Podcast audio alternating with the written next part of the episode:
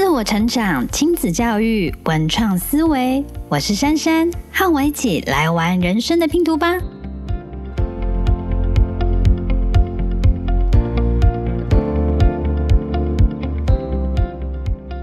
Hello，大家好，我是珊珊。这几天也太多人怀孕了吧，真的是吓死我了！大家都有追到吗？最开始呢，先是 QQ 妹公布她怀了三 Q。接着是我们 podcast 上面的彩玉老师 Sandy，她也怀三宝了，恭喜她！然后呢，我现在录音的昨天晚上，我也看了拎刀爸跟拎刀妈的验尿直播，她居然怀了小七！Oh my god，真的是太夸张了啦！居然全部都挤在这一两天。我自己呢，其实本来有想过要不要生三宝，但目前是觉得还是先不要好了。但是因为我们家老公他没有去结扎。所以呢，这一切我看这些前辈的经历，觉得我们家情况可能还是很难说，可怕。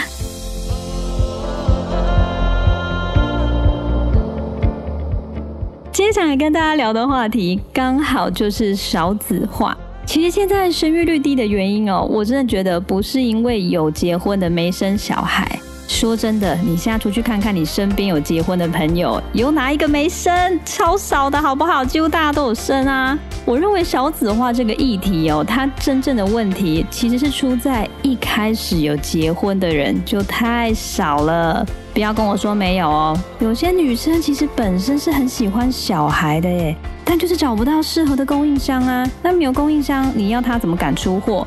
然后你有想过，很多女生在找对象的时候，扣除个性啊这些更重要的条件，好像或多或少都还是会往社经地位高的方向去考虑。这一点可能跟人类的演化有关吗？假如生育率这么低的主要原因是出在女生找不到理想的结婚对象，那这个无解的问题还有可能解套吗？我自己是觉得有两个可能可行的方法。这些内容都会在今天的节目里面聊到。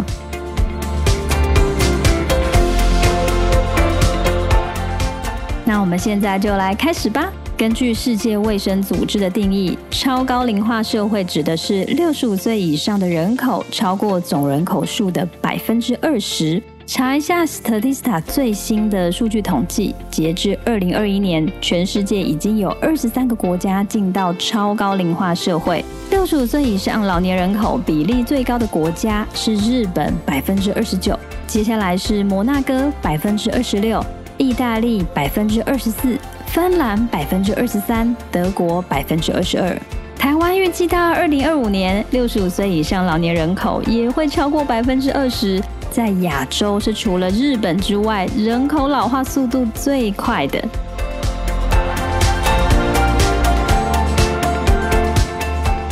虽然人口老化带来的不见得全部都是负面影响，但客观来说，超高龄化社会还是会普遍面临几个问题。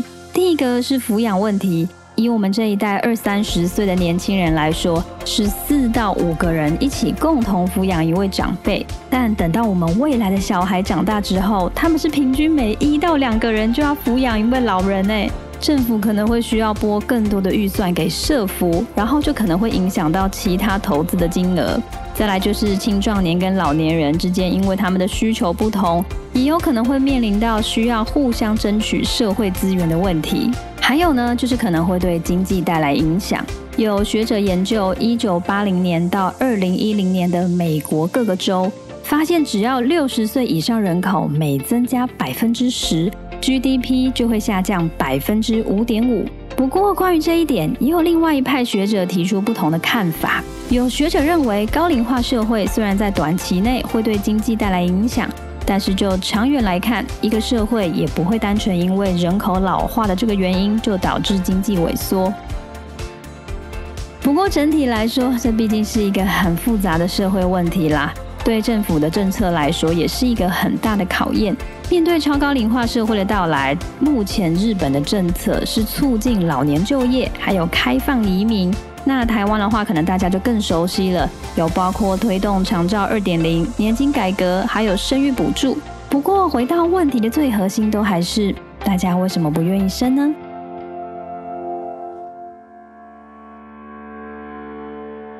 先拿我自己来当例子，我再不到一年就要进到高龄产妇的年纪了。但我身边有生小孩的朋友真的非常少，到底有多少呢？举例来说，我以前高中念的是女校，我们班呢有接近六十个同学，但目前为止，包含我自己在内，有结婚的只有十三个，当妈妈生小孩的不多也不少，刚好十个。也就是说，在我们班每六个同学里面，就只有一个有生小孩。虽然这可能刚好是一个比较极端的案例，但就真的是我身边同温层实际遇到的状况。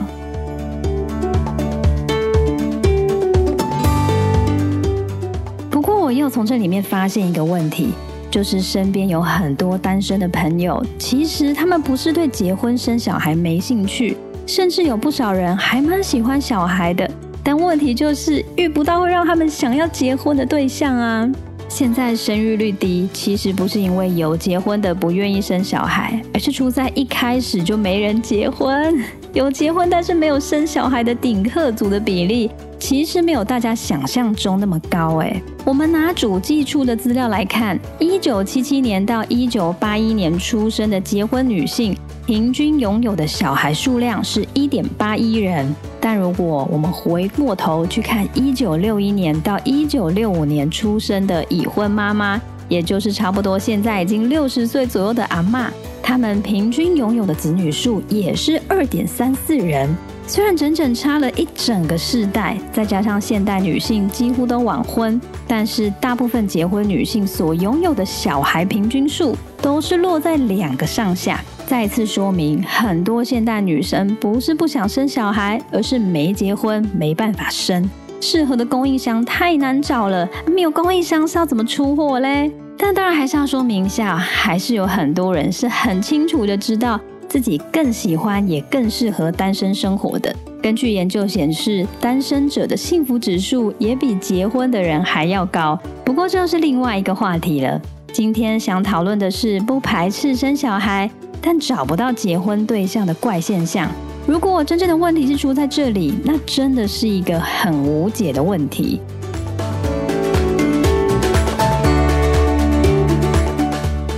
虽然现在两性关系已经越来越平等，不过还是有蛮多女生在找对象的时候，会希望可以找一个在各方面的能力上都跟自己差不多，甚至是在更优秀一点的。不过对很多男生来说，找老婆的优先条件反而是看个性合不合，或是看这个女生的外形，还有相处起来的感觉是不是自己的菜。学历跟工作能力这些，如果有的话，当然很加分，但不见得会是一个必要的条件。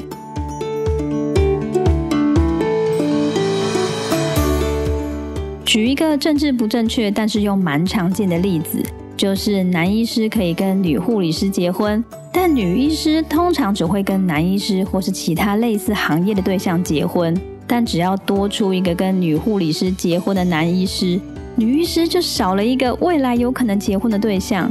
希望举这个例子，没有让大家觉得心里不舒服。但就某方面来说，这真的也是一个实际存在的现象。对应到其他领域，多少也都有类似的情况。不过，当然这些例子都只是一个大数法则，不代表每一个人的选择都是这样。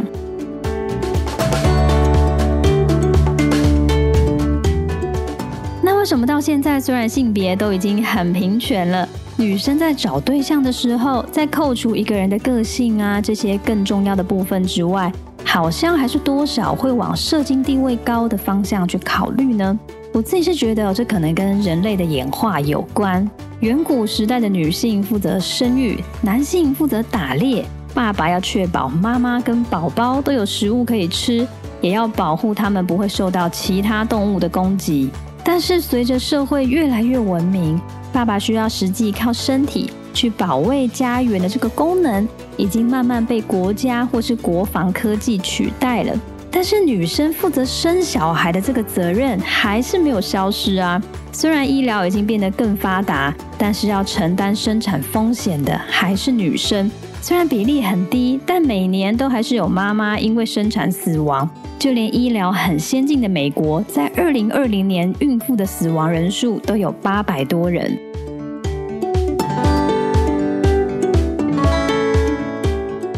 我们可以说，在资本社会底下，最可以保障家人的能力，已经不是可以出门打猎或是打仗的这种身体能力了，而是经济能力。钱虽然不是万能的，但在很多情况下来说，是真的可以拿来保护家人。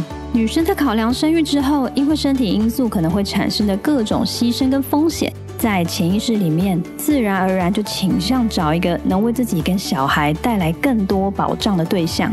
但当然，今天提出的这个观点哦，只是一个非常主观到不行的个人看法，也没有认为爸爸在担任经济支柱的这个角色上就一定要比妈妈来的多。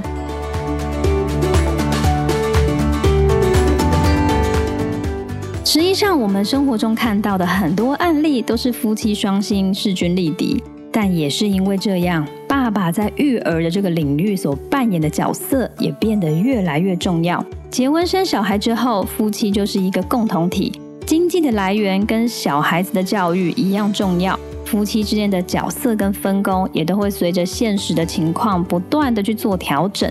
今天妈妈工作忙一点，爸爸就多陪小孩子一点。所以回到今天这个节目的主题，如果生育率低落的原因是因为女生找不到理想的结婚对象，那这个问题要怎么解套呢？我自己觉得关于这个问题有两个可能的解决方法。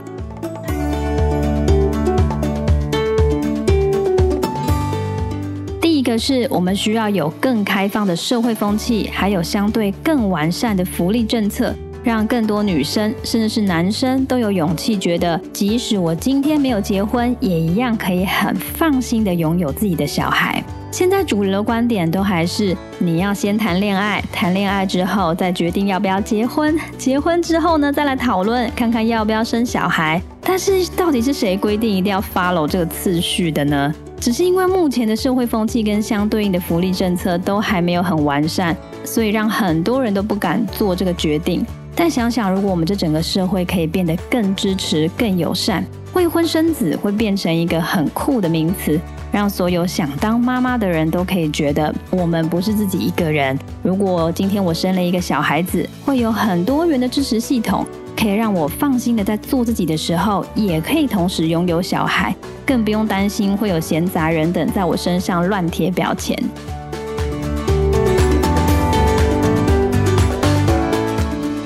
第二个是女生可以慢慢用不同的角度来看待择偶条件。现在女生条件越来越好，眼光变高也是很自然的事情。但有时候很多条件是隐性的。条件一个男生，虽然他年薪没有很高，但是他对自己在做的事情是有热情的，愿意支持另外一半的事业，喜欢小孩，也愿意花时间分担育儿工作跟家务。对于事业心很强的女生来说，这种居家暖男型的男生反而比总裁型的还要更好。我自己是很主观的觉得啦，婚姻里面最有挑战性的关系就是强碰强。如果先生跟太太两个人都在追求事业上绝对的成功，在有小孩之后，谁也不愿意多退一点，那最后呢？如果不是牺牲掉家庭时间，就是牺牲健康，就长远来看，不见得会更好。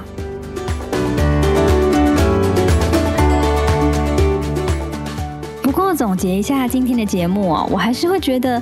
这些问题比起实际去做或实际遇到，像我今天这样用说的，真的还是简单太多了。这个问题呢，对大家来说真的还是很难。不过就是因为现代社会有太多人都跟我们有一样类似的困扰，少子化才会变成一个先进国家的共同现象。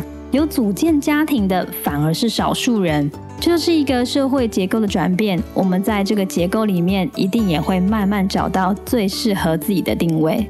那今天的节目就先到这边喽。关于今天的话题，因为我也不是专家，假如你有其他想法，都欢迎留言告诉我哦。当然也非常欢迎大家订阅我的 YouTube 频道，或是上我的 IG 找我聊天。那我们就下礼拜再见，拜拜。